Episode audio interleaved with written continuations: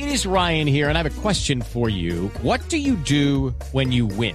Like, are you a fist pumper? A woohooer, a hand clapper, a high fiver. I kind of like the high five, but if you want to hone in on those winning moves, check out Chumba Casino. At ChumbaCasino.com, choose from hundreds of social casino style games for your chance to redeem serious cash prizes. There are new game releases weekly, plus free daily bonuses. So don't wait. Start having the most fun ever at ChumbaCasino.com. No purchase necessary. BGW. Void were prohibited by law. See terms and conditions. 18 plus. Uno de los voceros del gobierno de Nicolás Maduro a propósito de cómo ven desde el oficialismo lo que viene ahora para Venezuela con esta asamblea constituyente, Santiago. Estamos con el ministro de Comunicación e Información, Ernesto Villegas, acá en su despacho, acá en el centro de Caracas. Ministro, eh, buen día, bienvenido a Blue Radio de Colombia. Quisiera eh, preguntarle primero por eh, la actual situación del país. Estamos en una coyuntura política, económica, social. Y escuchando el discurso del presidente Maduro el día domingo, él hablaba de lo que podría venir a partir de ahora con la Asamblea Constituyente o lo que serán sus primeras acciones. Y hablaba del tema de los medios, que quizás es nuevo en, el, en este contexto de estos últimos meses. ¿Qué más hace falta a estos medios para, para que hagan un trabajo más equilibrado según el gobierno? Buen día.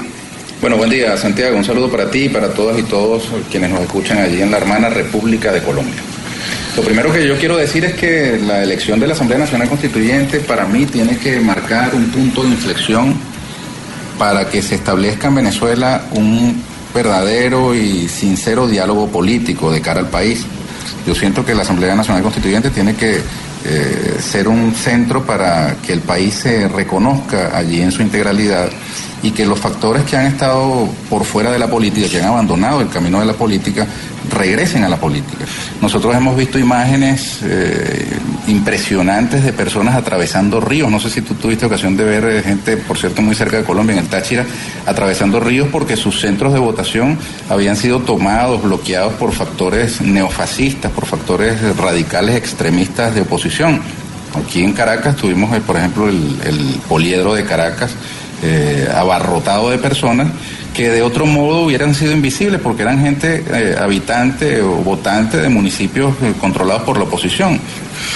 Pues bien, lamentablemente ese fenómeno ha sido despreciado por buena parte de lo que nosotros consideramos un cartel, el pensamiento único mediático global eh, lamentablemente no se dieron en el caso de las televisoras privadas venezolanas los eh, eh, operativos especiales que habitualmente despliegan las televisoras cuando se da un proceso electoral organizado por la autoridad electoral competente.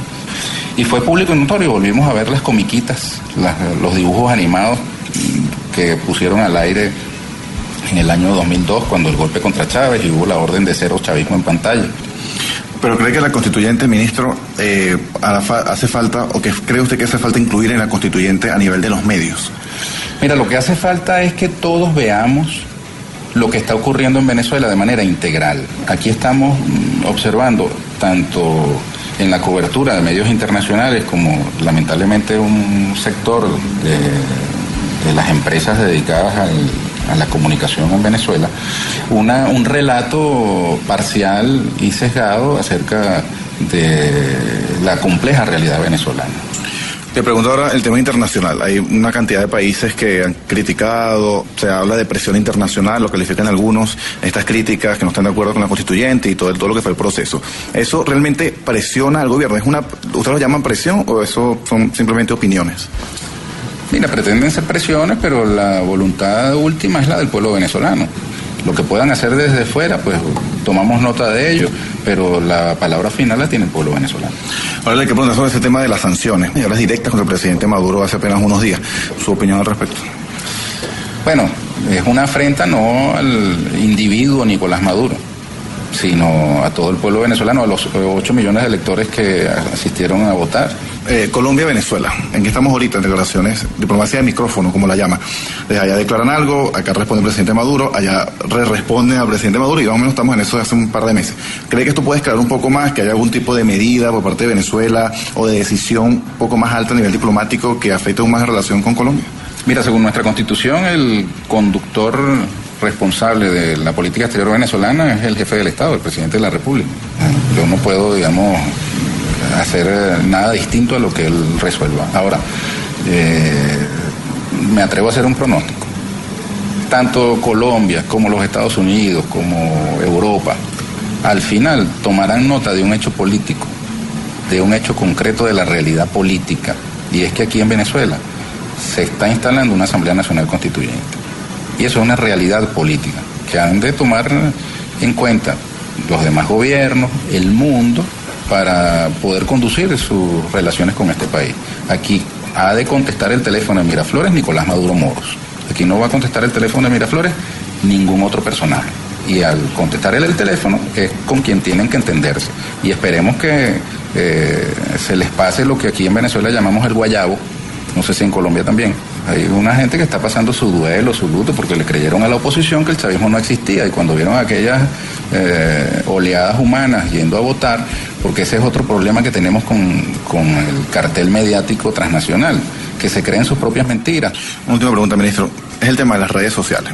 Aquí en Venezuela hay un fenómeno quizás no muy común en, en el resto del mundo, que es que las personas migraron para informarse a través de las redes sociales. Y prácticamente los medios tradicionales, televisión, prensa y radio han bajado muchísimo en lo que es su, audiencia. ¿Tiene pensado el gobierno, quizás a través de la constituyente o de otra manera, supervisar, eh, regular, no sé si sería la palabra, eh, revisar más, estar más pendiente, sobre todo a nivel de las personas que colocan información creación de una ley, algo así, porque ya Conatel lo ha sumado un par de oportunidades hace unos meses. En efecto, hace muchos años, ¿no? Antes de que yo mismo tuviera cuenta en Twitter, yo le decía a unos compañeros que para mí el Twitter es una puerta de baño público. No sé si en Colombia sucede, pero aquí en los baños públicos la gente suele colocar cualquier cosa. Bueno, el Twitter es así, las redes son así, el campo de la irresponsabilidad. Pasan, entran en nuestras vidas sin ningún tipo de regulación. Ahora, más allá del, del tema normativo, eh, siento que se trata de un asunto de conciencia. ¿no? no hacemos nada con normativa si no tenemos conciencia. Pero sí puede tener una normativa para, para esa área. La constituyente, yo no soy miembro de la Asamblea Nacional Constituyente. eh, No me Pero usted postulé, como ministro de comunicación pero podría eh, pedir a la constituyente que Yo, mm, como ciudadano, espero que haya una, digamos, una revisión de la normativa internacional del derecho comparado.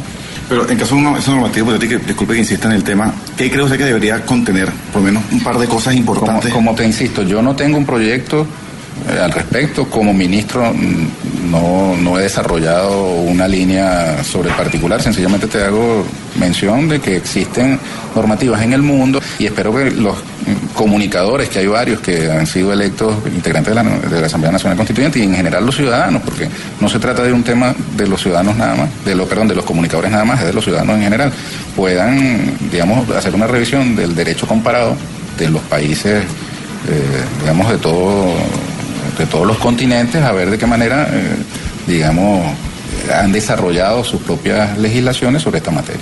Ministro, muchas gracias por la entrevista a Blue Radio. A ti, Santiago, un saludo a los hermanos de Colombia.